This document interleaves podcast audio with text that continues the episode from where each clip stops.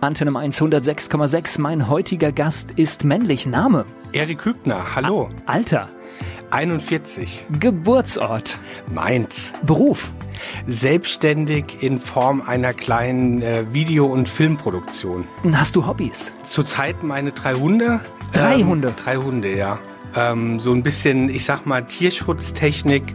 Ja, meine Ernährung würde ich im Moment als Hobby bezeichnen, ja. Hast du so etwas wie ein Lebensmotto? Also ja, nichts, nichts bereuen eigentlich. Also das machen, was man gern machen möchte und versuchen zumindestens die, die Sachen zu erreichen. Also nicht auf Teufel komm raus, aber wenn man bestimmte Sachen mal in sein Leben erleben möchte, zumindestens den Versuch unternehmen, das zu erleben. Wenn du dich jetzt beschreiben solltest, gibt es besondere Merkmale? Ein eigenbrötlicher Freidenker, würde ich mal sagen, im, im positiven Sinne. Also ich habe meinen Kopf, ich habe meine Gedanken. Das heißt nur, dass ich ähm, andere Meinungen nicht anerkenne, aber ich bin schon sehr eigenwillig. Erik Hübner, heute mein Gast hier bei Antenne Mainz 106,6. Ich bin Volker Pietsch. Der Inhaber einer Film- und Fernsehproduktion ist heute mein Gast. Erik Hübner ist bei mir hier bei Antenne Mainz 106,6. In Ja. Mainz geboren, jetzt weiß ich aber, dass du aus einem kleinen rheinhessischen Weindorf kommst. Das ist richtig? Genau. Also in Mainz geboren, in Gaubischofsheim, äh, in dem schönen Gaubischofsheim aufgewachsen, in den Kindergarten gegangen, in die Grundschule gegangen, so richtig, ja, konservativ, aber im, im, im guten Sinne. Also groß geworden, aufgewachsen und bin dann ganz brav nach Mainz ins Williges gegangen, auf eine bischöfliche Privatschule. Ich weiß gar nicht, ob man das so bezeichnen darf, also aufs Bisch- bischöfliche Williges, auf die Realschule allerdings. Fürs Gymnasium hat es nicht gereicht. Ich war auch auf der Realschule, bevor es dann erst richtig losging. Das ist richtig. Ich bin auch ganz froh drum. Ich wollte eigentlich Musik und Theologie studieren, äh, auch wenn ich der Meinung bin, dass aus mir ein guter Pfarrer geworden wäre, habe ich dann aber vorm Abi eine Ausbildung gemacht, ja. Aber in Mainz bist du nur geboren, es war eine Krankenhausgeburt. Das heißt, Genau. dann ist man aus dem kleinen Weindorf ins Krankenhaus gefahren. Korrekt, genau, ja. Das, ich glaube, das war damals fast schon Luxus. Ich weiß es gar nicht. Also ich war keine Hausgeburt. Aber es gibt ein paar, deswegen äh, ja, durchaus. Nee, ich war eine äh. Krankenhausgeburt, genau. Okay, Schulbildung. Äh, nee, erst interessiert mich nochmal, warst du ein guter Schüler? Nein, ich war tatsächlich kein guter Schüler. Ich habe auch eine Klassenstufe wiederholt und es ist so Welche denn? die neunte. Also äh, schon ein Klassiker, aber es ist tatsächlich so, dass ich, äh, ich bin ja selbstständig und bin auch jetzt zehn Jahre im Prüfungsausschuss von der IHK gewesen.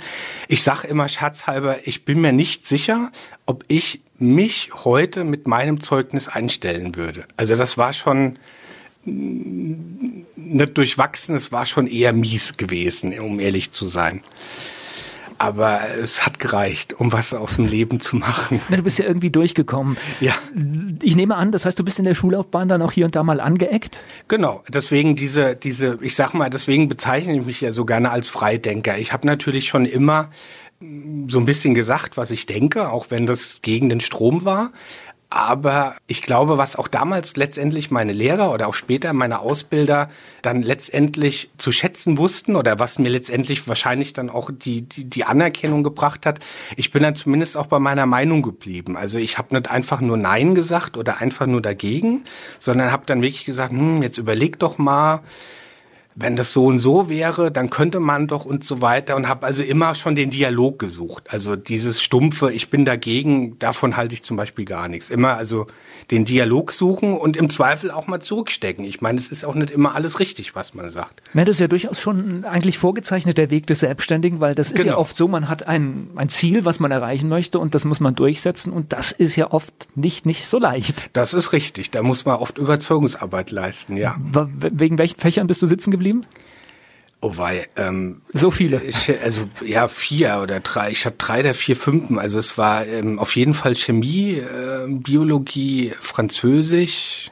Ja, die drei waren es auf jeden Fall. Also es war äh, keine Also kann man, kann man auch nicht so festmachen an Sprache oder, oder Naturwissenschaften, war schon dann auch durchgängig. Ja, jein. Also äh, in Chemie bin ich heute noch schlecht. Äh, In, in Physik und Musik war ich schon immer gut. Also das war auch die Richtung, in die ich dann ja auch später tatsächlich gegangen bin. Ich habe das große Glück gehabt und war hier in Mainz dann in, bei der Heidelberger Zement in der Ausbildung zum Energieelektroniker und habe dort das große Glück gehabt, in der ILW in Mainz, in der Industrienlehrwerkstatt, die, die es heute noch gibt, eine überbetriebliche Ausbildung zu bekommen. Das ist hier in Mainz so, so ein Muster ja, so, so, so eine Mustersache, wo alle Betriebe eine Lehrwerkstatt haben. Und da habe ich echt die Kurve gekriegt. Also da habe ich dann das wirklich große Glück gehabt und habe dann in allen Lehrjahren super tolle Meister gehabt, die dann mir, ich sag mal, nett, aber freundlich in den Hintern getreten haben und da habe ich wirklich viel aufgeholt in den vier Jahren. Das Na, es ist ja oftmals, dass man die richtigen Leute braucht im Leben, ja. die einen entsprechend motivieren oder auf die richtige Spur bringen. Und ich habe durchaus in der Schule ähnliche Erfahrungen gehabt, wenn dann irgendwie das hieß, das ist so. Ja, das war dann für mich so, und aber ich war nicht mehr dabei.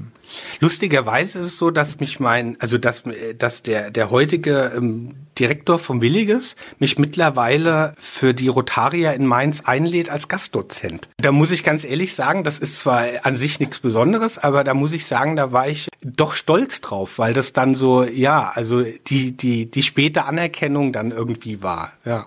Das heißt, du hast eine Ausbildung gemacht. Was war das genau für eine?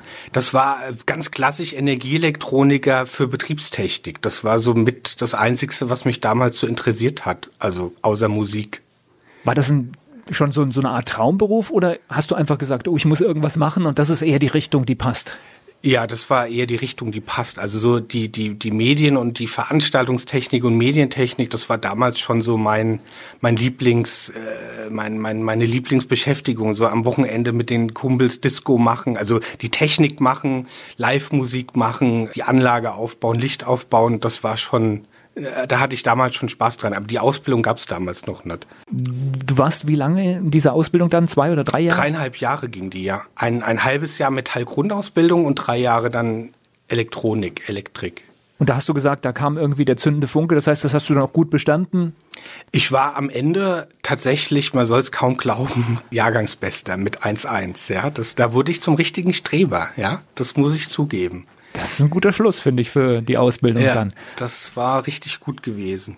Erik Hübner, heute mein Gast hier bei Antenne Mainz 106,6. Ich bin Volker Pietsch. Antenne Mainz 106,6. Der Inhaber einer Film- und Fernsehproduktion ist heute mein Gast, Erik Hübner. Wir haben schon von dir über deine Schulzeit erfahren, über deine Ausbildung ja, fertig mit der Ausbildung, dann kann man in dem Beruf weiterarbeiten oder aber vielleicht auch was anderes machen? Genau, man kann also zum Beispiel dann Fachabitur machen und kann dann auch studieren. Und ich hatte das große Glück, dass es damals, also mein Bruder und mein damaliger Mentor, die haben mich sozusagen entdeckt nachdem die Heidelberger Zement damals schon angefangen hat, Stellen abzubauen unten in Mainz.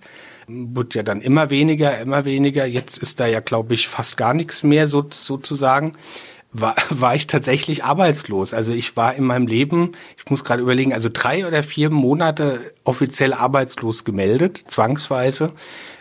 Wobei die Erfahrung mit dem Arbeitsamt mal zu machen, die war auch ganz prägend. Also ich weiß zumindest, dass ich das nicht mehr möchte. Also zumindestens freiwillig nicht, sage ich mal, weil das schon. Wobei ich glaube, es war noch eine andere Zeit. Ich glaube, das geht heute zum Teil noch heftiger. Also ich kenne mit, mit, mit Sicherheit. Also das ist auch ich also jemand, der wirklich arbeitslos wird, sage ich jetzt mal unverschuldet oder wie auch immer, der ist der ist glaube ich heute noch weniger zu beneiden wie wie damals und der war damals schon dazu beneiden. Das ist schon gefühlt, man fühlt sich da schon schlecht, sage ich. Obwohl ich vor mal. kurzem, jetzt muss ich noch was zur Ehrenrettung der Arbeitsagentur sagen, ah, was richtig Gutes gehört habe. Also das heißt, die Fallmanager, die heute mit den Menschen arbeiten, die scheinen schon geschult zu sein, dass sie wissen, wen sie vor sich haben, wen sie, sag ich mal, streng behandeln müssen und wen sie an der freien Leine laufen lassen. Das das ist richtig. Wobei, da würde ich sogar gar nicht mal kritisieren. Das war damals auch okay. Aber es ist halt einfach dieses, du fühlst dich halt irgendwie schlecht. Weißt du, wenn du alle zwei Wochen oder so dahin musst. Ich weiß nicht, wie das heute ist. Damals war das so, dass du da alle zwei Wochen dich melden musstest und, und, und möchtest halt, ne, frisch ausgebildet, jung, hungrig, wie auch immer.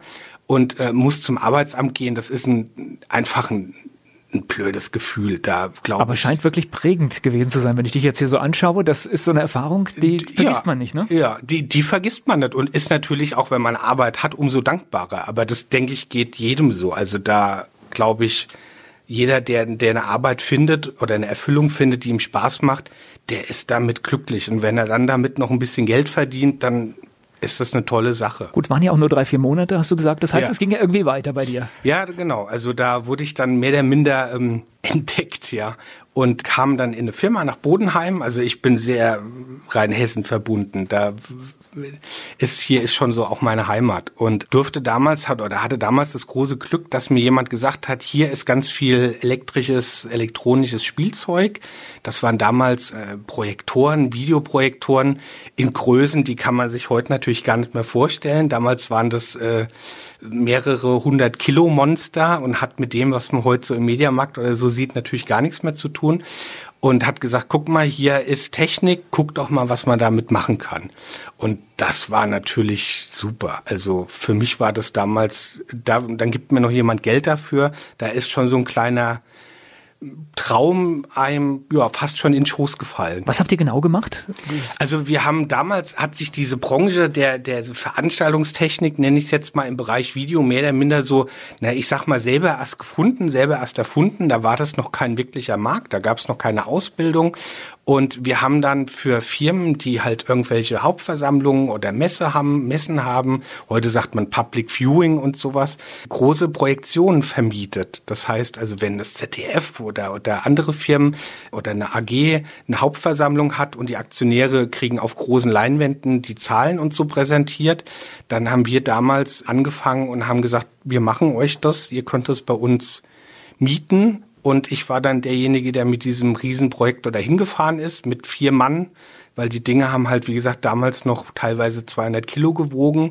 Und wir haben die aufgebaut und haben die eingestellt, was damals auch noch ein ein, ein Akt von drei bis vier Stunden war. Und dann das, auch sichergestellt, dass es läuft während der genau, Veranstaltung. Genau, und dann, also wobei damals muss man fairerweise sagen, also eigentlich daneben gesessen, mehr oder minder und die Daumen gedrückt, weil es gab für den Bereich auch keinen Service. Also ein, ein Hersteller damals ein Hersteller, den gibt es heute noch, aber der kam aus Kanada. Wenn da eine Lampe kaputt ging, dann musste man zum Kunde gehen, muss sagen, kaputt. Es tut uns leid, es ist kaputt. Sie müssen jetzt ohne weitermachen. Also das, das war halt einfach so, ja.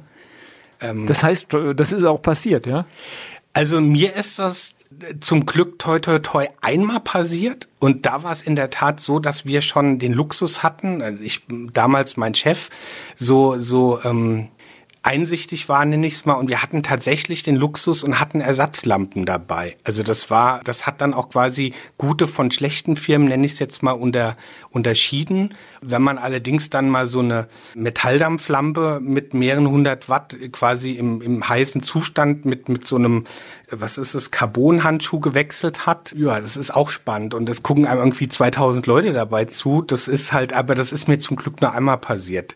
Dann ist man halt vorgegangen, hat gesagt, hier, Kaffeepause und dann, aber das war damals was Spannendes. Da sind die Leute da geblieben und es war letztendlich ein riesen Highlight, jemand dabei zuzugucken, wie er bei so einem Ding eine Lampe wechselt. Ja, das ist also. Ja gut, in der Zeit war das ja auch, sag ich mal, noch ein Ereignis, wenn eine Videoleinwand da war. Korrekt. Das ist heute ja ja. fast überall oder, oder ist, sag ich mal, sehr schnell, dass ja. es kommt. Aber damals war es ja wirklich. Ähm, was Besonderes, ja. Was das Besonderes. war schon was Besonderes, ja. Erik Hübner, heute mein Gast hier bei Antenne Mainz 106,6. Ich bin Volker Pietsch. Bei einem Unternehmen, das Videotechnik verleiht, hat mein heutiger Gast gearbeitet. Erik Hübner ist zu Gast hier bei Antenne Mainz 106,6. Ich kann mir vorstellen, bei solchen Veranstaltungen, da lernt man auch viele interessante und berühmte Persönlichkeiten kennen. Bill Gates der sein Windows 95 in Frankfurt vorgestellt hat oder so, das waren dann halt schon echte Highlights. Also dann sein Laptop quasi an unseren Projektor anzuschließen, da waren schon tolle, da hat man schon tolle Sachen dann auch erlebt, natürlich, ja. Das wäre eine einmalige Gelegenheit, mal was runterzuladen, oder? Ja, witzigerweise ist es tatsächlich so, dass äh, das passiert ist, dass sein Windows-Laptop ein Bluescreen gezeigt hat. Also auch das war natürlich, das war irgendwie für, ein, für den für den Markwort von Focus so eine so eine riesen Business-Veranstaltung. Da waren irgendwie nur keine Ahnung die 200 Top-Manager aus Frankfurt gewesen, ja und Windows Notebook von von Bill Gates hat quasi auf unserem Projektor ein Bluescreen angezeigt. Ist doch gerecht, das darf ihm doch auch passieren, ja, das oder? darf ihm auch mal passieren, genau. Wir, wir, ärgern uns alle Tag für Tag damit, dann kann er das. Aber dem hast du, also nach 20 Minuten hättest du dem alles abgekauft. Also der, der Typ ist ein, also ein, ein Visionär hoch 10. Also der hat da irgendwie 20 Minuten geredet und danach hätte er dir wahrscheinlich von von der Briefmarke über irgendwie eine Plastiktüte alles anbieten können. Du hättest ihm alles abgekauft. Das ist also, auch das Tolle an diesem Job, äh, den du da gemacht hast. Du, du bist ja ziemlich dicht dran an solchen Leuten auch. Ne? Genau. Also du bist so dicht dran, teilweise bist du dichter dran, als, als es dir wünscht. Also Helmut Kohl hat mich mal auf der Cebit über den Haufen gerannt und hat sich dann bei mir entschuldigt danach. Ich glaube, das tut weh, ne? Ja, aber also gut, ich meine jetzt ohne politisch zu werden, aber das war ein ein ganz toller. Also das, ich habe den öfter getroffen, auch hier in Mainz, wie der damalige Bischof Lehmann seinen 60. Geburtstag gefeiert hat, war das, da war im, im Erbacher Hof unten im Ordinariat, war eine Riesenveranstaltung und da kam also Helmut Kohl als ehemaliger Landesvater und äh, da hat man tatsächlich auch mal die Möglichkeit gehabt, mit ihm so ein paar private Worte, nenne ich es jetzt mal, zu wechseln. Also ich habe das auch schon öfters gehört, eine, eine Person, eine richtige Persönlichkeit, wo man auch diese, diese, diese Machtausstrahlung Absolut. auch durchaus gemerkt hat. Ja? Absolut. Also der, ich mein, zum einen, der Typ war ja riesig, nicht nur, also der war nicht nur einfach dick gewesen, da tut man mir echt Unrecht, sondern der war ja auch groß. Und wenn du vor dem standest, jetzt bin ich ja selber auch schon nicht grad schmal, da hast du schon so eine natürliche ja, also du, du Respekthaltung, so eine, so eine, ja. du würdest, also du gehst schon so ein bisschen quasi, du machst schon fast einen Knicks, ne, von von Natur aus. Also es waren wahnsinnig tolle Erlebnisse, das absolut. Also ich denke, 16 Jahre Bundeskanzler wirst du auch nicht ohne irgendetwas zu haben. Ja, das ist richtig, ja. Das war schön. Dalai Lama mal getroffen, also getroffen. Das hört sich jetzt so an, also mal eine Veranstaltung gehabt, wo der halt eben Gast war. Das waren, das waren schon tolle Sachen gewesen. Bill Clinton boah, und dann viel Musik halt, also weiß ich nicht, äh, äh, ähm, die No Angels, wie die damals in der Hochzeit waren, oder Rowan Keating, Mike Krüger, Boney M, die Temptations, das war auch ganz, ganz cool. Dann Opern, äh, Quatsch, äh, Opernball in Frankfurt mal mit Montserrat Caballé, also da waren die schrägsten Sachen dabei. Aber es gibt dann auch sowas, Messe Frankfurt, irgendwie Bed and More, drei Tage Kongress über Schlafen und Betten. Ja, also natürlich gehört sowas dann auch zu dem Job. Es ist nicht nur Klemmer. Erik Hübner, heute mein Gast hier bei Antenne Mainz 106,6. Ich bin Volker Pietsch. Erik Hübner ist mein Gast hier bei Antenne Mainz 106,6. Wir haben viel erfahren, dass du Veranstaltungen ausgestattet hast mit Technik. Wie viele Jahre hast du das gemacht? Also insgesamt gemacht mit eigener Firma habe ich 15 Jahre und insgesamt gemacht dann 20, knapp 21 Jahre. So, jetzt muss ich gerade mal eigene Firma nachhaken. Das hat sich für mich jetzt am Anfang gerade so angehört, als wenn du in diese Firma gekommen bist. Genau. Und jetzt sprichst du von der eigenen Firma, Korrekt. da ist ja irgendwas passiert. Genau, wir haben uns dann, also nach ein paar Jahren haben wir uns dann gedacht, das ist eigentlich ganz cool, das läuft gut, wir sind ein super Team und haben uns dann hier in Mainz bei einer Bank Geld geliehen in einem, ja, in einem, in, mit einer Risikobereitschaft, die man heute wahrscheinlich nicht mehr an den Tag legen würde, sowohl von unserer Seite als auch von der Bankseite, ähm, und haben uns aus dieser Firma, wo wir alle angestellt waren, rausgekauft und haben uns damit dann selbstständig gemacht auch erst in Bodenheim und dann sind wir auf den Mainzer Lerchenberg hochgezogen, ins Sky Center, in dieses, in dieses Mediengebäude neben der Verlagsgruppe Rhein-Main, sind dann später nach Kleinwindernheim gezogen, aber also wir waren, ja, die längste Zeit waren wir in, in Mainz auf dem Lerchenberg gewesen, ja. Jetzt muss ich bei dem Geld nochmal nachhaken. Jetzt habe ich ja hier auch schon äh, zwei, drei Studios mitgeplant und ja. wir sind nur im Audiobereich tätig. Mhm. Wir sind aber ganz schnell sechsstellig. Mhm. Und im Videobereich bist du ganz schnell siebenstellig. Okay, also habe ich das richtig eingeschätzt. Es ja, geht, ja. geht in diesen Bereich. Das ja. heißt wirklich richtiges Risiko. Ja, genau. Also das war tatsächlich New Economy. Es war damals so, ich habe das leider nie verifiziert bekommen, aber mir hat irgendwann mal einer bei der Investitions- und Strukturbank in Mainz, ISB, ISB okay. so, hat mir mal gesagt, ich war in diesem Jahr der Gründung in, also in Mainz oder in dem Gebiet, was die hier machen, investitionstechnisch und vom Alter her quasi der jüngste Gründer mit der höchsten Investition. Ich Na, konnte das ist das, ein Rekord mal, ja. Also das ist ein Rekord. Ich konnte mir den Leiter nur nie verifizieren lassen. Also ich habe das zwar irgendwann noch mal versucht nachzuhaken bei der Bank und bei der. Na gut, die können das natürlich nicht verifizieren, weil sie können ja nicht nee. sagen, was sie den anderen geben. Das ja eben, aber also der hat mir das mal gesagt. Ich hätte es mal ohne indiskret zu sein, aber ähm, ja, das war damals schon eine spannende Zeit gewesen, absolut.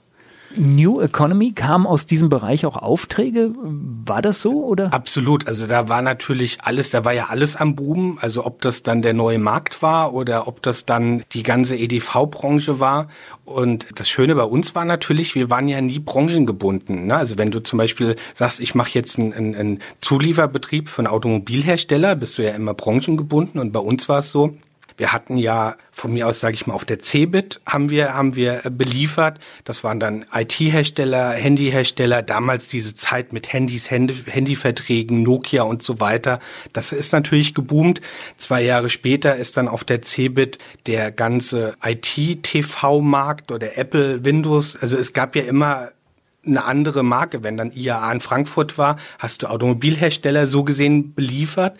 Du warst ja immer du bist eigentlich immer in diese Branche gekommen, der es halt eben nur mal gerade gut ging. Also du konntest diesen Hype der New Economy mitnehmen und als sie kaputt gegangen ist, im Prinzip wart ihr davon nicht betroffen, weil es wenn andere gab. Genau, also gut, wir wären, wären beziehungsweise waren natürlich dann betroffen, wenn die natürlich unsere Rechnung nicht bezahlt haben. Gut, wenn, wenn du einen ungünstigen Zeitraum erwischt hast. Genau, ja. wenn du den falschen auf den, ich meine, das war ähnlich wie am neuen Markt. Wenn du da auf den falschen äh, gesetzt hast, dann hast du zur Not natürlich keine Kohle gekriegt, aber davon sind wir weitestgehend toi toi toi immer verschont geblieben. Ja. Ich meine, da wurde ja wirklich mit Geld rumgeschmissen. Ich hatte zu dieser Zeit Kontakt zu einem Telekommunikationsunternehmen in ja. Frankfurt, die, man würde heute sagen, ein, ein Internetprovider. Ähm, die hatten Teppiche, die sie extra für sich haben machen mhm. lassen. Ja. Also wo du einfach merkst, da war kein kaufmännischer Bezug zu der Sache da. Ja, also es ist, äh, ist also das, glaube mir das Verrückteste, was ich mal mitbekommen hatte, war, wobei witzigerweise war das jemand aus unserer eigenen Branche, aber der ist dann auch ein bisschen durchgedreht und hat sich irgend so eine komische Seidentapete aus Japan liefern lassen und auch irgendeinen japanischen Künstler, der damit irgend so einer 5000 Jahren alten Entenfeder sich die Tapete da hat bemalen lassen nach eigenem Kammer. Also wie, witzigerweise, wie der ich Laden. Ja, also wir haben es dann tatsächlich irgendwann uns mal angucken können und zwar just bei der Insolvenzauflösung von genau diesem Betrieb. Also das sind dann eben genau die, die sind dann in der Zeit, die halt völlig abgehoben sind also maßlos abgehoben sind, die hat es dann halt dann auch irgendwann zerrissen. Das war dann, man musste schon immer auch so ein bisschen auf dem Boden bleiben dann halt. Erik Hübner, heute mein Gast hier bei Antenne Mainz 106,6. Ich bin Volker Pietsch. Der Inhaber einer Film- und Fernsehproduktion ist heute mein Gast. Erik Hübner ist bei mir hier bei Antenne Mainz 106,6. Jetzt weiß ich heute, du bist ein bisschen kleiner in deinem Unternehmen. Das ja. heißt, irgendwas ist passiert. Genau. Also ich habe dann in, in, ja, wie sagt man so schön, in aller Freundschaft gekündigt. Wobei das ist jetzt keine Floskel, sondern es ist tatsächlich so, dass ich dann, ja, also so Anfang 2013. Das heißt, ihr wart eine GmbH? Oder? Genau, wir waren eine GmbH mit drei Gesellschaftern. Also die GmbH, die Firma gibt's natürlich immer noch in, in Kleinwinternheim. Liebe Grüße an die EVM Medientechnik GmbH, meine, meine lieben ehemaligen Kollegen auszubilden und so weiter. Die haben ähm, meine Anteile übernommen und äh, und machen das Geschäft auch noch machen weiter. Machen das auch noch weiter und haben also auch tatsächlich, also die Firma heißt immer noch Berwigen Hübner GmbH, also sie trägt also auch immer noch meinen Namen, da bin ich sehr stolz drauf, weil das von meinen ehemaligen Kollegen auch ein, ein tatsächlichen Wunsch war, dass der, dass mein Name in der Firma mit drin bleibt, weil wir die halt nur mal eben zusammen gegründet haben. Nur ich für mich einfach irgendwann entschieden habe, gesagt, das war eine super Zeit und auch ich bin da mächtig stolz drauf und, und bin auch immer noch stolz auf die Firma und mein erster Auszubildender ist immer noch in der Firma beschäftigt. Aber ich für mich brauche jetzt mal einen, einen Cut. Das ist, ähm, ich brauche jetzt mal so einen Schnitt im Leben ich muss mal einfach Stopp machen. Da ich hatte irgendwann einen Hörsturz gehabt und hatte dann irgendwann auch ein bisschen Probleme im Herz, habe dann auch ziemlich viel an Gewicht zugelegt und so weiter und habe gesagt, hier Leute, komm, uns uns wir sind jetzt, wir verstehen uns gut und so weiter. Ich höre auf, und gehe dann auch wirklich in, in, in Freundschaft freiwillig so gesehen weg. Aber ich brauche jetzt für mich mal einen Break. Ja. Aber das kann ich mir nicht ganz einfach vorstellen, weil wenn man so etwas mit aufgebaut hat, da ist immer so ein bisschen Herzblut auch mit dabei. Also ich habe mir tatsächlich für die Entscheidung letztendlich war auch fast ein Jahr Zeit gelassen, also streng genommen über ein Jahr Zeit gelassen. Mein Vater und auch teilweise so mein engeres Umfeld ist völlig verzweifelt, weil natürlich alle gesagt haben, jetzt wo die Firma aus allem raus ist und es der Firma äh, gut geht. Ich meine, natürlich kriegen wir auch nichts geschenkt, aber wo wir was, ja klar, du hast eine, Aufbau, was erreicht du hast eine Aufbauphase, genau. wo du Zeit investierst, Geld äh, investierst. Genau. Ja. Und jetzt gehst du. Also das war natürlich schon so, dass dann die, die, jeder erstmal im Umfeld gesagt hat, ey, hast du das wirklich gut überlegt? Und dann habe ich gesagt, nee, ey, guck mal, du hast doch mitgekriegt und da irgendwie weg gewesen, da krank gewesen und da das und da das. Die Leute haben es dann schon auch verstanden, eigentlich alle. Na gut, ich, du hast ja auf gesundheitliche Dinge angebracht und da kann ja. ich mir durchaus vorstellen, das ist schon ein Grund, mal langsamer zu machen. Ja, das war dann äh, und dann habe ich mich halt entschlossen und habe das auch irgendwie ein halbes Jahr vorher kommuniziert, dass man das eben ganz gemütlich, sage ich mal, eben hat gemacht, dass ich da ganz langsam raus bin und das auch ganz unspektakulär. Wir haben da auch kein Riesenbohai gemacht oder so bei Kunden, weil es gab ja jetzt keinerlei Gründe in der Form, dass es uns schlecht ging oder dass wir uns Streit hatten oder so und haben und ich bin dann ja mehr ganz einfach rausgegangen. Das war ziemlich unspektakulär, weil wir uns über nichts haben streiten müssen und uns heute noch gut verstehen. Und ähm, das war wahrscheinlich so, wie sich viele wünschten würden, wenn ich das bei anderen Firmen mitkriege, die sich dann vor Gericht streiten und so weiter. Es war das absolute Gegenteil. Und dann habe ich mir ja mehr oder minder ja gesagt, jetzt ein Jahr, ja Sabbatjahr Auszeit, wo du mal wirklich jetzt dich ja, so ein bisschen entschleunigst, wie man das so schön sagt. Das äh, ist ja, sage ich mal, schon durchaus auch eine Luxussituation, wenn man sich das erlauben kann. Äh, ja, gut, ne, klar, ich meine, das ähm, man hat da natürlich dann auch lange hingearbeitet und dann auch lange hingespart. Ich meine, so ganz untriebig, ich mache so so ein bisschen was machen tue ich natürlich immer. Ich habe dann relativ schnell gesagt, okay, ich habe unheimlich Spaß immer noch an an Film und Fernsehen und habe dann eben gesagt, ich mache so eine kleine, also ich wechsle so gesehen auf die Kundenseite oder auf die Produktionsseite, mache so eine kleine Ein-Mann-Firma im Moment für für kleine Imagefilme, habe mich dann so ein bisschen auf auf so Social Media spezialisiert, also wirklich auf so also es ist ja schon eine Kunst, einen 30 Sekunden Spot zu machen und ich bin dann noch mal weiter runter und habe mich so ein bisschen drauf spezialisiert, eben so 10 oder 15 Sekunden Spots zu machen, die dann so für Facebook-Seiten und so interessant sind. Das hört sich jetzt für mich aber nicht wirklich nach einer Auszeit an.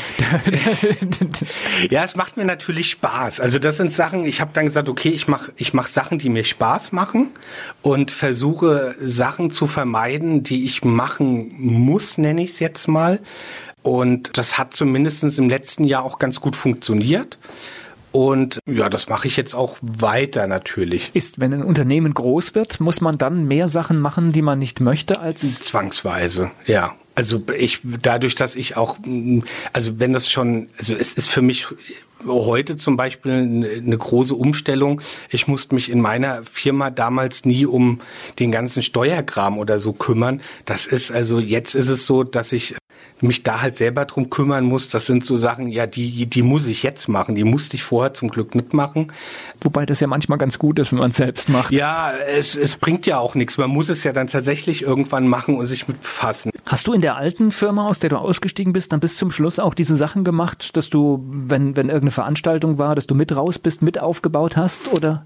Das habe ich gemacht, wobei das wurde dann natürlich, äh, das wurde dann tatsächlich immer weniger, auch vor allem dann eben wegen der Gesundheit. Also ich nach dem Hörsturz war so, da hatte ich dann so eine so eine Hyperakusis, also so eine so eine Geräuschüberempfindlichkeit.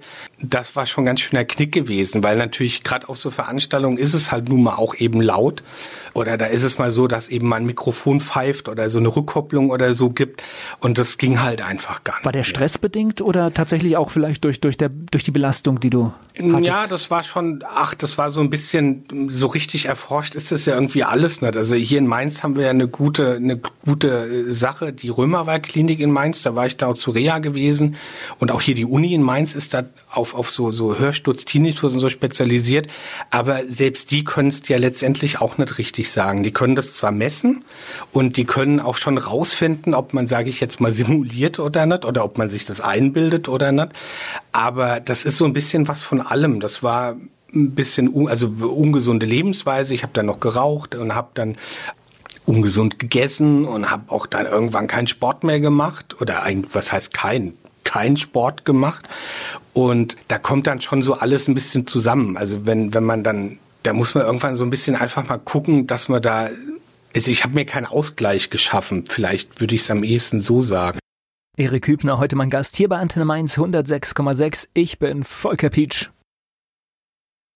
Der Inhaber einer Film- und Fernsehproduktion ist heute mein Gast. Erik Hübner ist bei mir hier bei Antenne Mainz 106,6. Hörsturz passiert irgendwo, irgendwann? Oder, oder wie, wie geht es genau? Das ist tatsächlich passiert. Das kam sonntags. Ich habe irgendwie vom PC gesessen und habe auf einmal auf dem rechten Ohr gar nichts mehr gehört und hatte dann auch in dem Moment von eben auf nachher dieses Piepen im Ohr und war, mir war dann eigentlich nur noch schwindlig gewesen und ich bin dann zum Glück relativ schnell ein oder zwei Tage später hier in die Uni nach Mainz und die haben gesagt, hier Notaufnahme. Die haben mich tatsächlich dann auch direkt da behalten. Und dann hing ich eine Woche an der Infusion. Also dann gab es erst eine Cortisoninfusion vormittags gegen eine mögliche Entzündung, weil man auch nicht ganz sicher war, ob das ähm, ein Schlaganfall ist, weil ich auf der rechten Seite ja komplett taub war und dann auch gelähmt, also ein bisschen gelähmt und, und also im ganzen Körper taub. Und dann gab es also eine, eine Infusion gegen mögliche Grinsel und dann gab es eine Infusion gegen mögliche Entzündungen. Und das Ganze eine Woche. Und das am besten dann auch nur im Zimmer bleiben, nicht rausgehen, möglichst keine Keimerreger. Und da habe ich auf einmal so gedacht, hoppla. Also ich habe das auch gar nicht realisiert. Ich lag dann da irgendwann und ich meine, da holt man auch mal, weil da ist man schon fertig. Und habe dann irgendwie realisiert, irgendwie nach ein paar Tagen, äh, was ist da jetzt eigentlich so passiert? Also ich kann mir das gut vorstellen. Man funktioniert im Unternehmen, man, man werkelt, man macht ständig, ja. äh, ist im Betrieb und macht wahrscheinlich auch viel zu viel. Und dann auf einmal kommt die Situation, im Krankenhaus liegst du erstmal ein paar Wochen flach, dann kam die Reha und ich ja. glaube, das ist dann so ein auslösender Moment, da denkt man über vieles nach. Ja, also vor allem, ich meine, ich bin mir jetzt dann ganz sicher 33, 34, also das ist ja dann auch kein Alter. Interessanterweise lag ich voll in der Statistik. Ich habe dann später erfahren, dass genau just diese, diese Nummer Hörsturz, Tinnitus, statistisch äh, Männer zwischen 30 und 35 am, am, am meisten oder am öftesten, am, am häufigsten. am häufigsten erwischt, ja. Da, also damals lag ich damit, selbst damit lag ich voll im Trend quasi, ja.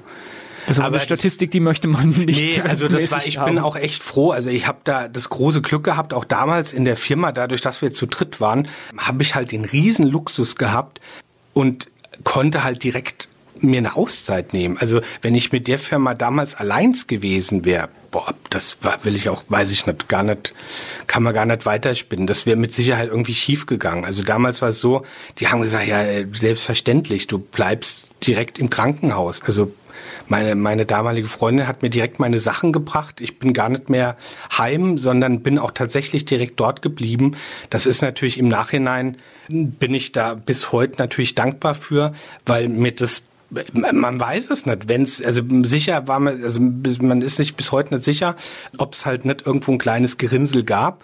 Keine Ahnung, wenn ich da wieder rausgegangen wäre, hätte ich vielleicht zwei Tage später einen Schlaganfall gehabt. Also aber manchmal spannend, was dann wenige Minuten in einem ganzen Leben ja, verändern. Also aber schätze ich das richtig ein? Reha ist viel Zeit zum Nachdenken? Also so eine Reha, gerade bei so, ich meine, du, du siehst ja nach, du bist ja nach außen nicht krank, sondern wenn dich jetzt ein, jemand besucht, der sieht ja dich gesund. Du hast keinen Gips, du hast keine Krücke, ne? du, du, du, aber du bist jetzt ja, sag ich mal, rein vom Aussehen her gesund, sondern du bist ja so gesehen innerlich krank. Heute sagt man vielleicht auch Burnout, wobei das ist wurscht ähm, was, wie man das benennt, sondern die Reha besteht zu zwei Drittel im Prinzip daraus, sich zu sammeln und Gedanken zu machen. Und also ich war bis zu der Zeit, habe ich mich auch über alles, was in Richtung, ich nenne es jetzt mal Esoterik, Massage, ähm, Tai Chi und so Sachen geht, tendenziell eher lustig gemacht, das gebe ich zu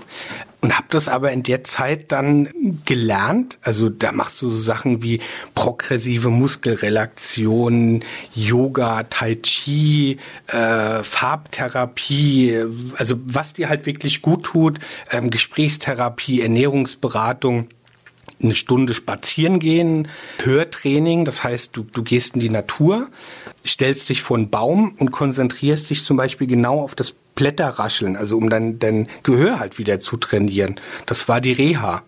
oder wenn nicht durchgedreht, weil das ist für mich als, naja, Physiker, Elektriker, ist das ja nix, nix Messbares, sondern der sagt ja, der, ich habe fünfmal gesagt bekommen, schaffen Sie sich einen Hund an, was ich dann witzigerweise danach auch gemacht habe. Du, du bist erstmal völlig unzufrieden. Weil du kannst keine Tabletten nehmen, du kannst da irgendwie keine, keine Salbe nehmen, sondern es sagt dir einer, machen sich keinen Stress. Ja, sie haben, ich, ich habe ich hab keinen Stress, ja, mit einem Blutdruck von 200, aber ich habe keinen Stress. Das ist schon, ja, also es, ich brauch's nicht nochmal. Also das war, das hat mich zwar auch zu dem gemacht, was ich letztendlich heute bin, aber das muss ich jetzt auch nicht nochmal haben. Na gut, ich glaube, du hast ja auch vieles in deinem Leben dann Stück für Stück geändert, ja. was heute anders ist. Absolut. Also das hat damals angefangen, tatsächlich dieser, werde ich nie vergessen, dieser Spruch, schaffen Sie sich einen Hund an, der hat dann, der hat dann eigentlich letztendlich hat das so ein bisschen für den Umbruch gesorgt. Also aus dem einen Hund sind mittlerweile drei Hunde Hast du wieder übertrieben, ja? Ja, ja, ja. Also mehr gibt's auf keinen Fall. Mein Vermieter kann sich beruhigen.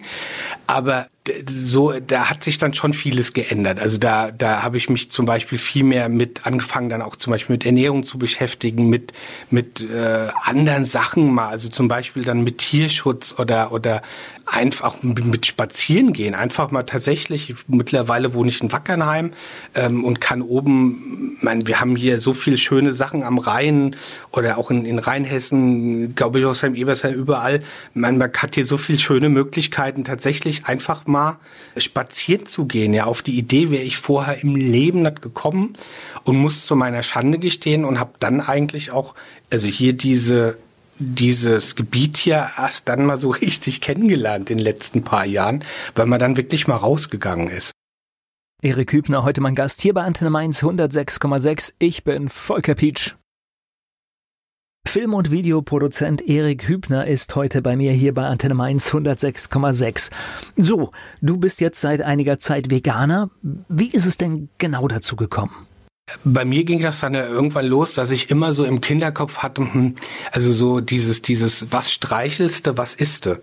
Also das hat mich so die letzten, ich sag mal, drei Jahre innerlich immer so ein bisschen begleitet. Und dann kam eben dieses ominöse Jahr 2013, wo ich gesagt habe, ich steige jetzt aus, musste ja, um gerade mal, also da musste ich damals auch Leuten schon glaubhaft klar machen, dass ich das jetzt nicht mache wie dieser Öff-Öff, der da irgendwo im Wald lebt und seinen Personalausweis verbrannt hat und dann irgendwie komplett ausgestiegen ist, sondern ich steige dann eben nur aus der Firma aus und habe mir dann immer mehr Gedanken gemacht, dann wie es mit, mit Gewichtszunahme und Herzproblemen und so weiter, habe so gedacht, also dann das so kann es nicht weitergehen. Ne? Also irgendwie 143 Kilo und irgendwie drei Treppenstufen bist du irgendwie außer, außer Gefecht und dann mal zum Arzt gegangen, hat so ein 24-Stunden-EKG, der hat mir danach die Werte gezeigt, wo, beim, beim, beim Wohnungsputzen, wo du gedacht hast, du hast irgendwie einen Marathon, bist einen Marathon gelaufen. Da habe ich so gedacht, das, also jetzt muss sich was ändern. Und habe dann irgendwann ein, ein äh, relativ, wobei man, man guckt ja so ein bisschen, googelt, im Internet macht und tut. Und bin dann auch relativ schnell, also dann in diesem Moment relativ schnell auf dieses Thema vegetarisch, vegan bekommen, weil einfach mein Arzt mir gesagt hat, du musst natürlich gucken, Cholesterinspiegel, wir müssen jetzt erstmal Stück für Stück anfangen, dein Blutdruck muss runter, dein Cholesterinspiegel muss runter, dein Gewicht muss runter, aber alles ohne Stress weil also Stress kannst du jetzt im Moment nicht gebrauchen. Und dann habe ich natürlich geguckt, okay, was was kann man jetzt machen? Also kein tierisches Fett essen, fängt dann an sich so zu beschäftigen, hm, Fleisch, Milch, Käse, äh, und, und fängt dann mal an, so ein Ernährungstagebuch zu machen und ist dann irgendwann entsetzt, was man so eigentlich in sich reinstopft. Und da kommt dann natürlich meine, meine, mein akribisches Wesen dann zum Vorschein. Und dann habe ich so gedacht, okay, du hast ja eh nichts zu tun, ja, weil aus der Firma bist du raus, musst dich aber um deine Gesundheit kümmern, also nutzt die Zeit und befasst dich halt damit und habe mich dann, wie ich halt so bin, das ist so meine Art, relativ schnell eingelesen. Ich meine, heutzutage mit Büchern und Internet und E-Books, du kannst ja ein Buch, was dich interessiert, ja in zwei Minuten downloaden und also du kannst ja auch zum Buchhändler gehen, aber wenn das die Informationskultur steht uns ja wirklich offen und bin dann relativ schnell über erstmal Einnahmen Namen gestolpert. Das ist der, der Dr. Rüdiger Dahlke. Das ist ein Allgemeinmediziner. Der hat zu der Zeit ein ganz super Buch geschrieben. Das heißt Peace Food. Da geht's in erster Linie um, zwar auch um vegane Ernährung, aber da geht's mehr hauptsächlich um halt, weil der ist irgendwie seit 30 Jahren noch Arzt, um die gesundheitlichen Aspekte wie Herzprobleme und so weiter in Verbindung eben mit tierischer Ernährung. Ähm, mittlerweile gibt er auch für die Kassenärztliche Vereinigung Seminare für Mediziner über vegane Ernährung. Ist in dieser veganen Szene ist er so ein bisschen umstritten, weil die einen sagen, das ist so ein Esoteriker und die anderen sagen, na, der ist Arzt. Also ja gut, es ist oft so, dass die Leute, die umstritten sind ja. in 10, 15 Jahren, als die gefeiert werden, zu Recht, dass sie viele Sachen sehr früh erkannt haben. Ja, also eben. Also ich meine, der war letztes Jahr in Mainz in, in Finden und äh, kommt auch dieses Jahr wieder nach Mainz.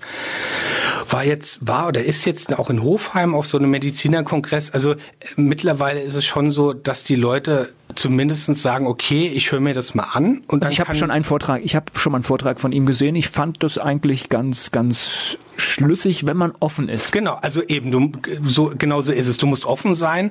Und ich meine, wenn danach jemand sagt, für mich ist das nichts, ist das ja auch okay. okay aber ja. mein, es gibt natürlich immer Menschen, die dann auch einen direkt angreifen, wenn er anderer Meinung ist.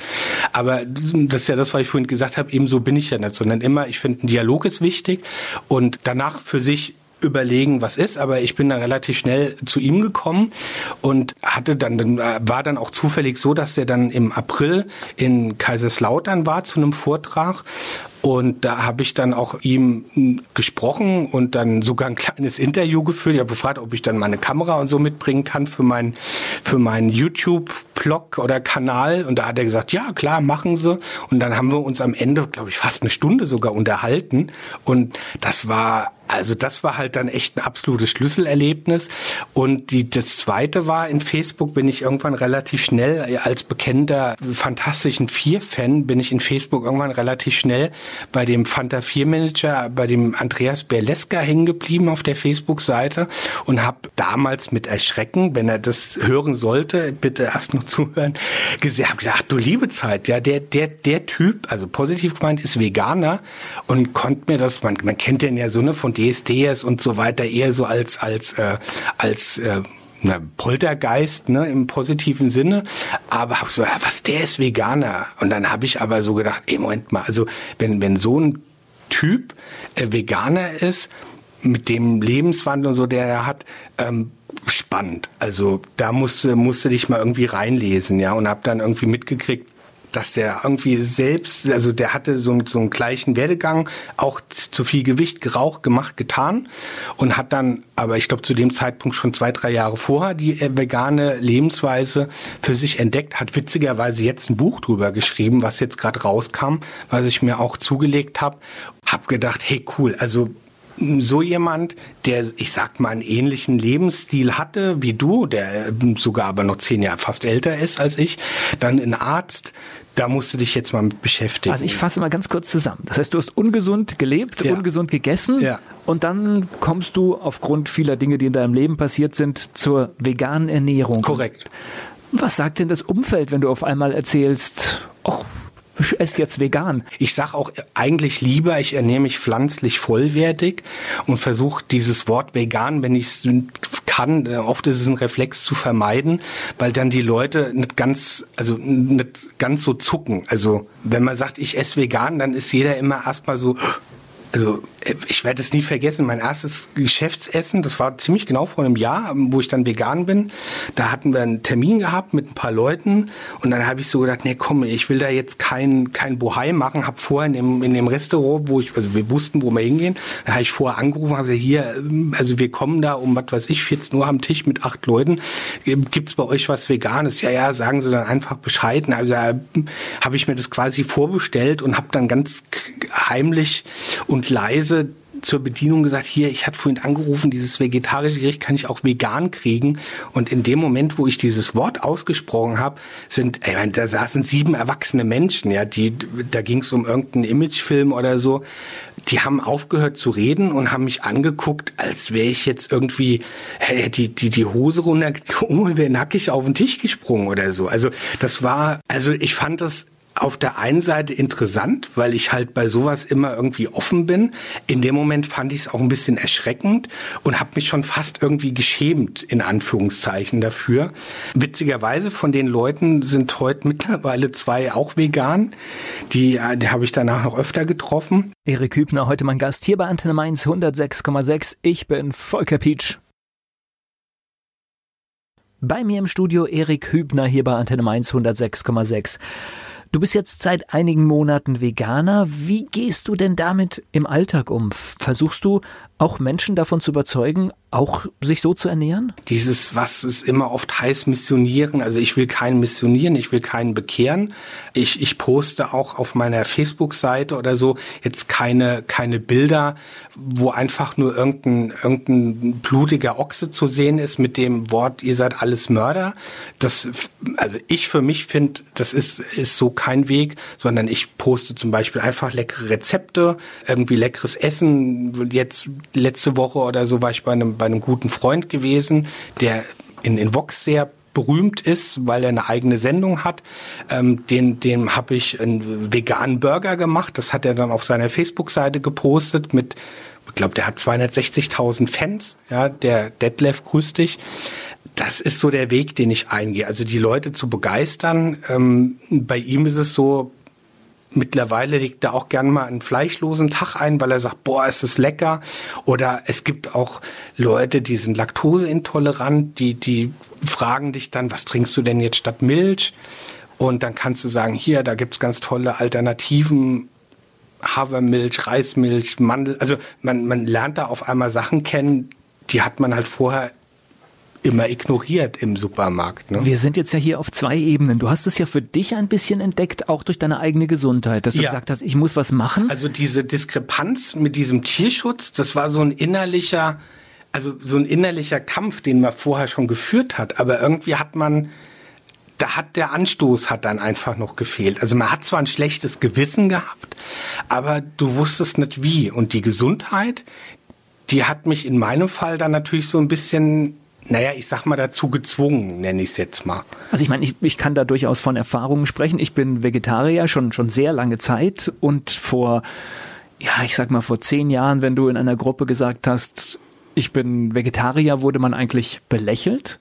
Ja, das hat sich zum Glück und heute muss ich ja, sagen, ja. Äh, du kriegst in jedem guten Restaurant, ja. wenn du sagst, ähm, ich möchte das Menü haben, aber habt ihr eine fleischlose Variante? Also da passiert nicht mehr so ein Ding, aber, aber, aber Huhn essen sie. Also sowas passiert eigentlich nicht mehr, ja. Das Ist, äh, da muss ich sagen, hat sich etwas getan. Und was mir auffällt, ist, während früher die Leute gerne noch argumentiert haben, oh, Fleisch ist doch gesund, braucht man Eisen, tralalan, was da alles kam, kommt heute eigentlich eine ganz andere Reaktion. Die sagen oft, ja, ich esse auch schon weniger Fleisch oder ach, eigentlich müsste ich es auch lassen. Also ja. ich, ich, glaube, das hat sich so ein bisschen ganz gedreht, genau. dass doch mehr darauf geachtet wird. Absolut. Also das ist auch das, was ich, sage ich mal, zu 90 Prozent tatsächlich dann ähm, erfahre, dass viele sagen, also ich, ich habe auch wirklich super viele Leute kennengelernt, die sagen, ich würde es auch gern, aber ich weiß nicht wie. Daraus hat sich dann quasi wieder eine Geschäftsidee entwickelt, indem ich jetzt dieses Jahr tatsächlich anfange und ähm, gebe äh, also so einen kleinen fünf bis acht Leute Rahmen vegane Kochkurse und so einen kleinen äh, Vegan-Blog und der, also ich sag den einfach mal www.vegan-kennenlernen.de. Da schreibe ich so ein bisschen auch über meine Erfahrungen. Da kann man dann auch äh, gucken, wann ich in Bodenheim ist das im Moment in so einem Küchenstudio mal einen Kochkurs anbiete oder mal in, in äh, Wackernheim oder in Ingelheim so ein, mal auch so einen kleinen Vortrag halte, weil viele sind dem Thema tatsächlich aufgeschlossen. Also viele haben das Problem, die wissen einfach nicht anzufangen. Und bei vielen ist es so, das muss ich auch sagen, da wird zwar jetzt wieder nicht jedem in, in Veganer gefallen. Es ist halt, es gibt schon natürlich, also Menschen sind wir ja alle und es gibt immer welche, die gehen offen auf so jemand zu. Also ich bin jemand, wenn jemand sagt, ich möchte ernsthaft weniger Fleisch, gar kein Fleisch, wie auch immer essen, dann bin ich jemand, der sagt, cool, komm, wenn du Bock hast, ich kann dir zeigen, wie ich's gemacht habe. Und dann gibt's natürlich Leute, die sagen, ja, dann mach doch und was weiß ich und fangen dann direkt an zu schimpfen. Man, man darf die Leute da natürlich nicht ja überfordern oder auch nicht beschimpfen. Man muss da sehr behutsam an die Sache rangehen. Und mittlerweile ist es auch so, dass die Medien zum Glück ja auch langsam erkennen, es sind ja schon auch äh, Sachen mittlerweile so, wenn man diese, diese Massentierhaltung oder so mal sieht, wo man wirklich ernsthaft auch hinterfragen muss, ob man jetzt Fleisch isst oder nicht, Stand heute, ist das noch normal? Also ich meine, ich bin Jahrgang 73 und mein Opa, der hatte, wie das früher so war, so einen kleinen Hof mit einer Obstwiese und mit, mit Hühnern und Eiern. Und da gab's ein, eine Sau und die wurde dann nach einem Jahr geschlachtet. Und da gab's diesen berühmten Sonntagsbraten. Und ich meine, dieser berühmte Sonntagsbraten, der ist ja heute mehr so ein Ganztagsbraten. Also da da gab es das ein, zweimal die Woche und dann gab es ansonsten gab es irgendwie Kartoffelsupp und, und Gemüsesupp und so weiter. Und äh, wenn gegrillt wurde, dann hat ähm, die Kinder irgendwie eine Wurst bekommen und die Frauen haben sich meistens ein Steak geteilt, der Klassiker, und die Männer haben von mir aus ein Steak, eine Wurst gegessen. Äh, wenn ich heute halt am Rhein oder so spazieren gehe im Sommer und man sieht dann halt diese, diese stapelweise, diese Plastikverpackungen aus diesen, aus diesen SB-Läden, dann am besten noch irgend so Tiefkühlfertigbaguette dazu und halt, ja, am besten noch der Fertigkartoffelsalat. Das ist dann so eine, so eine Kultur, wo man dann tatsächlich merkt, wenn man offen an die Sache rangeht, boah, also da, da sind wir irgendwo ohne jetzt wirklich so den Oberklugscheißer zu spielen, aber da sind wir irgendwo irgendwann mal so ein bisschen falsch abgebogen. Also wir, wir meine ich jetzt die, die sich so ernähren. Es gibt auch Leute, die ernähren sich gesund, aber ich rede jetzt einfach mal von mir in dem Fall dann. Ähm, sei es diese Fastfood-Nummer, sei es diese, diese Massen an, an, an äh, Taste the Waste ist so ein Film, der hat auch irgendwie, glaube ich, mal einen Preis gewonnen, der das ja auch mal gezeigt hat.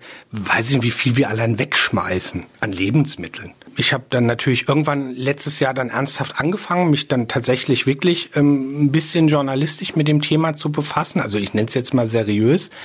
Wir haben dann tatsächlich mal zwei Metzger unter vorgehaltener Hand, aber es waren wirklich beides, also äh, von beides, von großen Supermarktketten, die haben mir ganz unabhängig voneinander beide aber dieselbe Zahl genannt, dass zum Beispiel plus minus im Durchschnitt aufs Jahr gesehen jeden Tag 30 Prozent der Frischfleischauslage weggeworfen wird. Und dann hat mir, da habe ich erst gedacht, puh, wow, das ist amtlich. Und dann hat mir das irgendwie vier Wochen später ein Metzger in einem anderen Supermarkt von einer anderen Kette hat mir tatsächlich dieselbe Zahl genannt.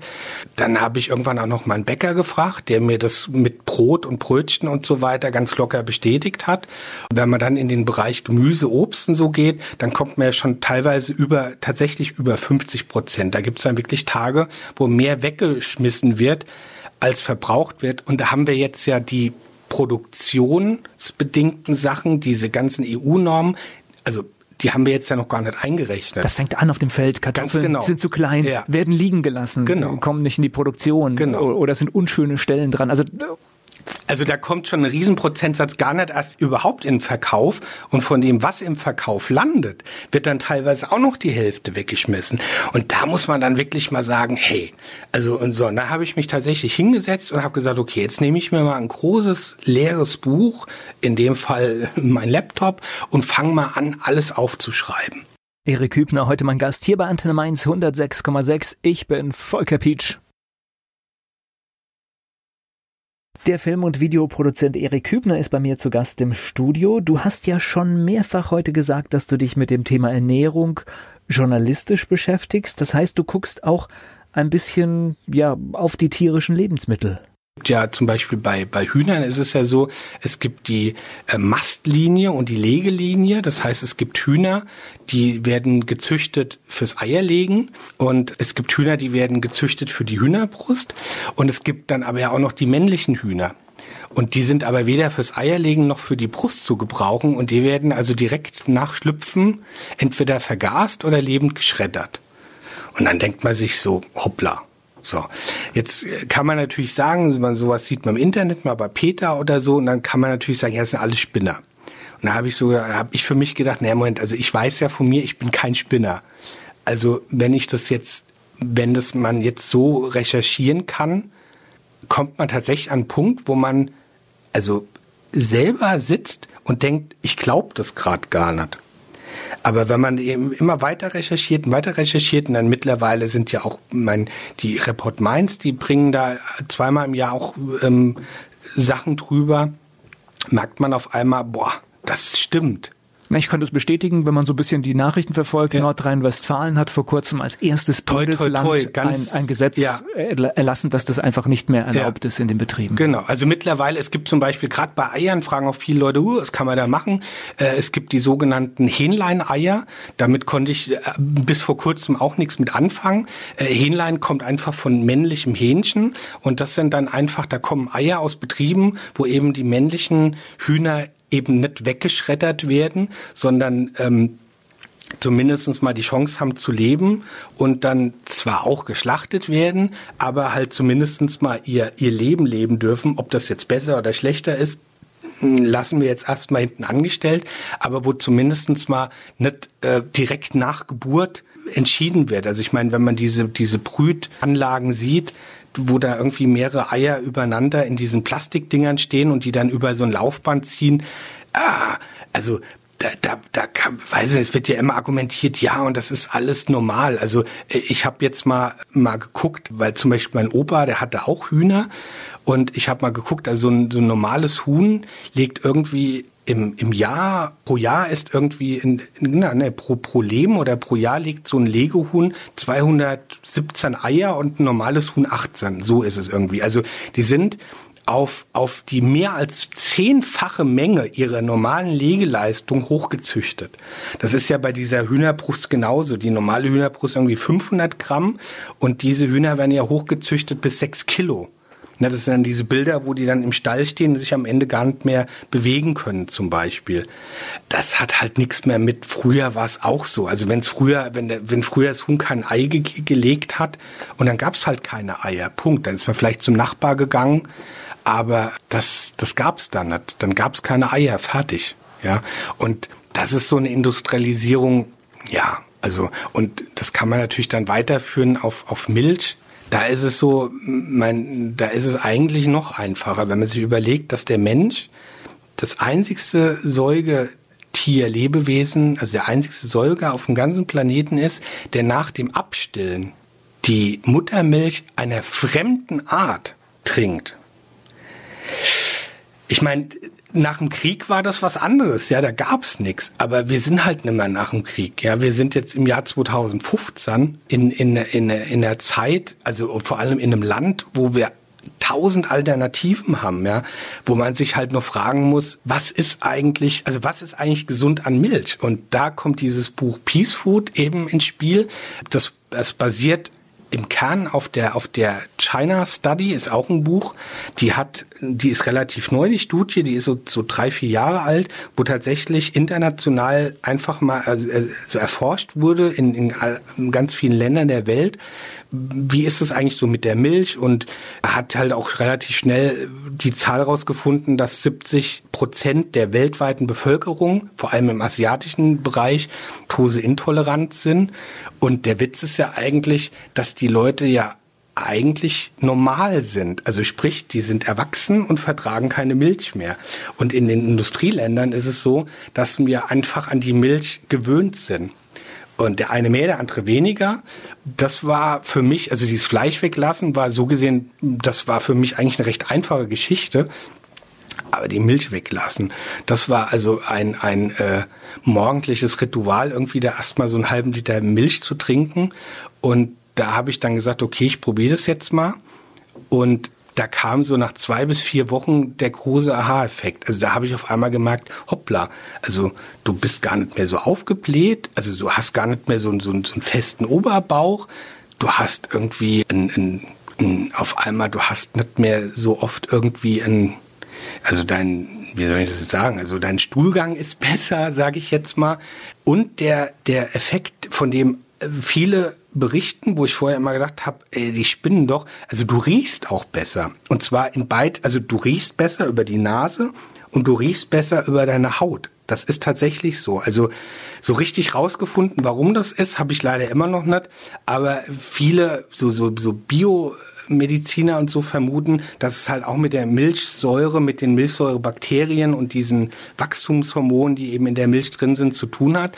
Und auf einmal habe ich mir, hoppla, also das war ein echter Aha-Effekt. Da jetzt, jetzt geht's dir richtig besser. Also du hast ähm, äh, allein dieser dieser Druck im Magen, den du vorher immer hattest, ist weg und habe dann natürlich auch gesagt, okay, jetzt lasse ich die Milch mal wirklich weg und lass die Eier weg und lass die lass Käse weg und habe dann nach also ich sag mal acht Wochen, das ging wirklich super schnell, gemerkt, dass es mir also mein, das hört sich jetzt nach Hokuspokus an, aber dass es mir wirklich also spürbar besser ging in allem. Also ich war, ich habe weniger Schlaf gebraucht, ich hab, ich war fitter, du, du bist nicht mehr auch, ich meine, klar, du ernährst dich zwangsweise ja dann irgendwo freiwillig gesünder.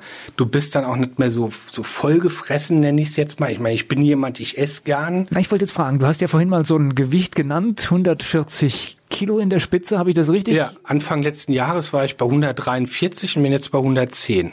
Und zwar ohne Diät, ohne also klar, ohne was weglassen, Fleisch, Milch, Käse, aber jetzt ohne Kalorienzählen. Du isst einfach ganz normal. Ich esse einfach ganz, also ich, äh, ich esse gerne gut und viel. Erik Hübner, heute mein Gast hier bei Antenne Mainz 106,6. Ich bin Volker Pietsch.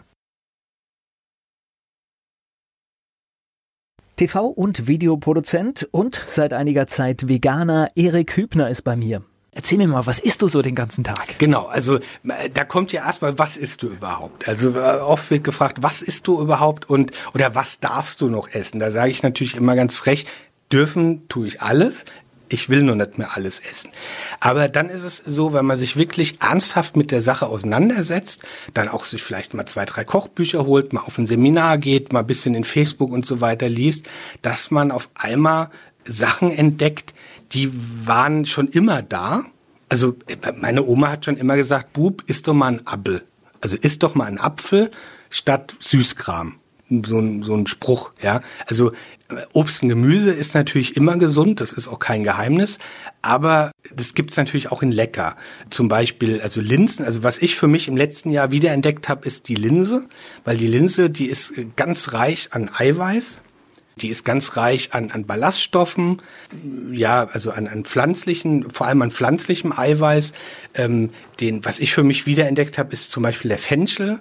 Granat, ich bin ein Riesenfan von Granatapfel geworden und was ich nie gedacht hätte, ich bin Riesenfan auch von grünen Smoothies geworden. Das heißt, ich nehme eine Handvoll Salat, nehme eine Banane, nehme einen Apfel und ein bisschen Agar, also Agavendicksaft. Das ist eine, eine natürliche Form von Zucker. Hau die in einen Mixer, also roh, die Äpfel ungeschält mit Kernen, die Banane geschält und ähm, hau die in den Mixer und nach Belieben gebe ich ein bisschen Wasser mit rein oder ein bisschen Tee und das ist mein Frühstück. Also hättest du mir das vor zwei Jahren gesagt. Das wäre jetzt meine Frage gewesen, wenn dir das jemand vor zehn Jahren gesagt hätte. So frühstückst du mal? Dann wär, also dann wäre ich eventuell sogar ausfallend weil ich, ich hätte gesagt, du spinnst, ja, um mal ganz deutlich zu sein. Also das hätte ich nie für möglich gehalten. Und wenn man aber wirklich mal offen an die Sache rangeht und sich damit ein bisschen befasst, ist es also so, dass man auf einmal so eine, so eine kulinarische Vielfalt für sich entdeckt, die ist phänomenal. Also auch viele sagen, ja, nur Tofu und, und äh, Ersatzprodukte. Ähm, also vegane Ernährung besteht in keinster Weise daraus, nur Tofu zu essen und, und nur nachgemachte Wurst oder so zu essen. Ganz im Gegenteil. Also wahrscheinlich ist sogar der Naturtofu, den es ja überall im Supermarkt gibt, mit der Grund, warum das vegane Essen so einen schlechten Ruf hat. Wenn ich den natürlich kaufe und auspack und esse den, dann schmeckt der natürlich schon wie irgendwie wie so ein Stück äh, Steropur, ja. Noch nichts, ja.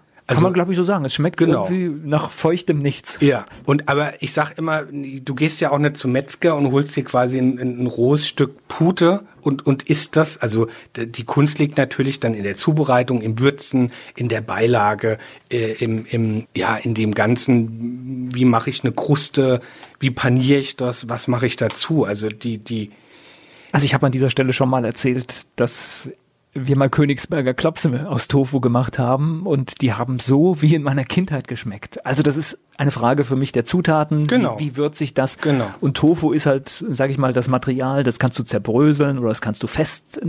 Es gibt ja in völlig verschiedenen Varianten. Das ist einfach ja ein Mittel. Genau. Und also mittlerweile ist es so, ich ähm, mache die, also ein Klassiker ist so die vegane Bolognese. Es gibt also äh, mittlerweile gibt's ja ganz viele tolle Sorten Tofu. Es gibt einen von von Typhoon Tofu Rosso. Da ist schon so ein bisschen, der ist schon so ein bisschen mariniert mit mit äh, nach italienischer Art mit Tomaten und den drückst du klein, brätst den an, schön mit Schalotten und machst eine schöne Tomatensoße dazu und dann eine Bolognese raus Parmesan zum Beispiel, den, den mache ich mir auch selbst. Der ist ganz einfach. Der wird aus Hefeflocken und aus Cashewnüssen gemacht. Und ich stelle dir das hin, ohne dir was zu sagen. Und du isst eine Spaghetti Bolognese und ich wette, du, du merkst keinen Unterschied. Der einzigste Unterschied, den du merkst, dass du danach irgendwie keinen Schnaps oder kein Sodbrennen hast, weil du eben kein tierisches Fett, wenn man jetzt mal von Bolognese, von Hackfleisch ausgeht, in dich, in dich reinge, geschaufelt hast. Ne? Also das schmeckt, also das ist richtig lecker. Erik Hübner, heute mein Gast hier bei Antenne Mainz 106,6. Ich bin Volker Pietsch. Antenne Mainz 106,6. Mein Gast hier heute im Studio, Erik Hübner. An dieser Stelle stellen wir unseren Gästen elf Fragen. Das würde ich jetzt gerne auch mit dir okay. machen. Das hat ein bisschen was mit der Region zu tun, aber das kannst du alles beantworten, bin ich mir sicher. Mein Lieblingsplatz in Mainz? Ah, Domplatz. Jetzt kommt eine gute Frage. Fleischwurst mit Senf oder Handkäse mit Musik? Okay, früher Fleischwurst mit Senf. Handkäse mit Musik, gibt's da eine vegane Variante? Also es gibt in, in Frankfurt gibt's so einen ganz findigen Metzger, der mittlerweile selbst Veganer ist, aber ich glaube, der hat einen Mozzarella und der hat einen Quark, aber ich bin mir nicht ganz sicher. Ich glaube, einen Handkäse mit Musik gibt's noch nicht. Es könnte sein, dass es den aber gibt. Ich schreibe es mir mal auf. Und ich muss mir das mal notieren. Veganer Metzger wäre was für diese Sendung. Der, ja, mein Ausgehtipp in Mainz oder dein Ausgehtipp in Mainz? Oi, äh, ja, Fasnacht. Mainz ist für mich Heimat. Und Wiesbaden? Wiesbaden ist so, dass wenn ich einen richtig schönen Blick auf Mainz haben will, dann gehe ich rüber nach Wiesbaden, weil von da hat man den schönsten Blick nach Mainz. Was meinst du, muss ein echter Mainzer mal gemacht haben? Gutenberg Museum zum Beispiel gewesen sein. Oh, sehr gut, ein bisschen Kultur drin. Der peinlichste Song in deiner Musiksammlung? Atemlos durch die Nacht. Hast du sowas wie einen Spitznamen? Nein. Fastnachtsfan oder Fastnachtsmuffel? Ja, Fan. Mainz 05 ist für dich. Mein Heimatverein. Welche berühmte Persönlichkeit möchtest du mal treffen? Obwohl du hast ja schon einige getroffen, wie wir heute erfahren haben. Ja, aber ähm, ein Papst. Erik Hübner, heute mein Gast hier bei Antenne Mainz 106,6. Ich bin Volker Pietsch. Antenne Mainz 106,6. Mein Gast hier heute im Studio, Erik Hübner. Wir haben heute viel gelernt über Ernährung. Die Zeit läuft uns leider weg. Wir kriegen das gar nicht alles unter. Ein Stichwort habe ich mir jetzt noch notiert, wo ich noch unbedingt darauf eingehen möchte. Du hast vorhin mal so YouTube erwähnt und dann, dass du Interviews machst, dass du Videos machst. Das heißt, deine veränderte Ernährungsweise nutzt du jetzt auch aus, um, um ja, das im Internet darzustellen oder? Ja, also es ist sogar tatsächlich so, dass ich mittlerweile viel gefragt werde und in diesem Jahr tatsächlich angefangen habe, also auch mit mit mit Kochkursen, vegan Coaching nenne ich es vielleicht jetzt mal, mit mit Seminaren. Wie gesagt, dieses auf vegan-kennenlernen.de betreibe ich auch einen Blog und ähm, klar, in Facebook findet man mich natürlich auch und gehe das Thema jetzt äh, tatsächlich stramm an und habe das für mich irgendwie entdeckt in, in persönlicher Ernährung und aber auch zum Beispiel in Aufklärung. Also weil es ist viel, man muss da den, den Leuten noch viel sagen. Also das weiß ich, 70 Prozent der weltweiten äh, Soja- und, und Maisproduktion für Tierfutter verwendet wird. Antibiotikaresistente Keime haben wir gerade, das Thema war in Medien. Ja, Also in der, in der Massentierhaltung sind so viele Tiere auf engstem Raum, die werden mit Antibiotika vollgestopft, die, die, die hauen wir in uns rein. Äh, Thema Grundwasser, Verschmutzung durch diese Riesenfirmen. Also da ist schon ein, ein ganz großer Aufklärungsbedarf, den man den Leuten ja schon beibringen muss. Ähm, aber wir kommen nicht drum rum, uns damit zu befassen, weil das eben schon alle betrifft. Also diese, diese Umweltbelastung, dieser CO2-Ausstoß, diese Abholzung von, von Urwald für Futtermittelanbau, das ist schon sowas, da kann schon keiner mehr sagen, jeder so wie er will also ich bin natürlich selbstverständlich, also ich liebe Demokratie und ich finde es auch gut, dass jeder sein Ding hat. Aber da ist es so, dass man die Leute so ganz langsam, aber sicher doch deutlich ähm, darauf hinweisen muss, dass diese Richtung so ein bisschen die muss so ein bisschen verändert werden, weil das ansonsten irgendwie so in, in 40, 50 Jahren in eine, in eine ganz falsche Nummer läuft. Natürlich ist die vegane Ernährung jetzt die, die, die, die Allheilmethode gegen alle Krankheiten oder auch um die ganze Welt zu retten. Das ist klar. Aber es ist ein Teil, über den man sich zumindestens Gedanken machen muss, sofern man vorhat, noch irgendwie ein paar Jahre auf der Erde einfach sein zu wollen. Na gut, es gibt ja immer viele Lösungen. Das heißt, der eine genau. lebt vegan, der andere sagt vielleicht, ich mache ein bisschen weniger. Ich denke mal, die Möglichkeiten sind erstmal vielfältig. Auf jeden Fall. Also diese äh, und vor allem man muss einfach dran denken. Also dass wenn wenn man sich überlegt, dass irgendwie äh, halt für weiß ich nicht für ein was für ein Kilo Rindfleisch einfach mal eben für für Ressourcen ähm, verbraucht werden an an Energie. Man muss das ja mal sehen. Also an Wasser irgendwie. Weiß ich nicht, für ein Kilo Rindfleisch gehen irgendwie 15.000 Liter Wasser drauf.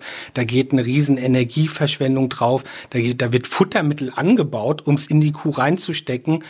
Und wenn zumindestens mal jemand im Supermarkt überlegt, wenn er halt eben sagt, diese ganzen Fleisch ist so billig, hm, vielleicht heute mal nicht weiß ich nicht, ich war jetzt auch vor paar Wochen hier in, in, in, bei der Tafel in Mainz, ja, also zur Not auch mal dort hingehen und sich von denen mal Geschichten erzählen lassen, was die eben an Massen von, von Lebensmitteln verwurschten. Also für mich war es zum Beispiel so, dass die, das Motto der Tafel, ich dachte immer, da geht's hauptsächlich um den sozialen Aspekt, aber ich habe auch jetzt erst lernen müssen, dass ja tatsächlich der, der Haupt, der Hauptslogan der Tafel tatsächlich der ist, verschenken statt wegwerfen.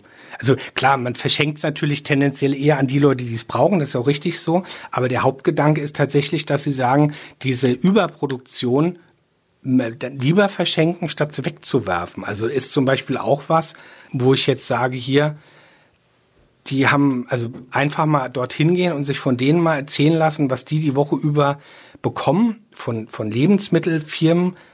Danach geht man raus und hat ein brutal schlechtes Gewissen. Also weil es geht uns dann doch schon sehr, sehr, sehr, sehr, sehr, sehr gut. Du hast bedingt durch deine Gesundheit deine Lebensweise geändert und Einblicke, viele Einblicke, wie ich heute gehört habe, gewonnen. Das ist dann so eine Geschichte, wenn man das einmal diese ganzen Hintergründe hat, dann kann man auch gar nicht mehr anders, oder? Nein, also ich, ähm, äh, äh, klar, es ist natürlich so, man muss da ein bisschen Acht geben. Ich kann natürlich jetzt heute nicht sagen, hätte ich, hätte ich. Meine hätte, hätte Fahrradkette, man kann die Zeit nicht zurückdrehen, man kann es nur ab jetzt besser machen.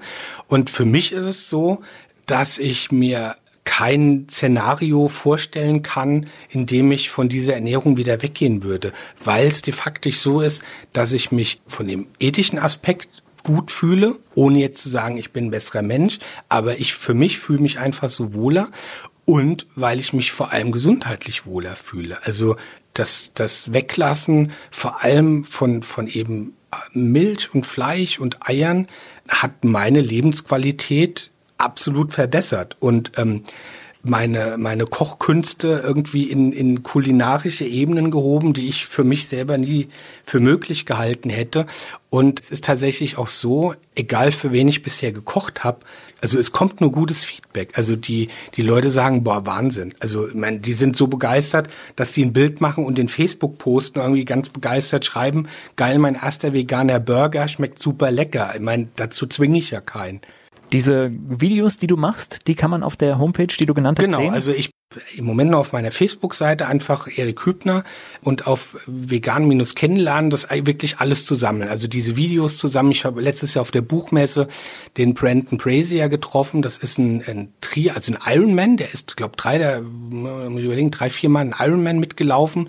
Ist seit weit über 20 Jahren Veganer und der läuft mittlerweile, ich glaube, einen dreifachen Triathlon. Dem habe ich zum Beispiel ein Interview geführt über, über sein Leben, sein Buch. Das findet man da. Ich habe dieses äh, Interview mit dem Rüdiger Dahlke ist, ist da zu finden.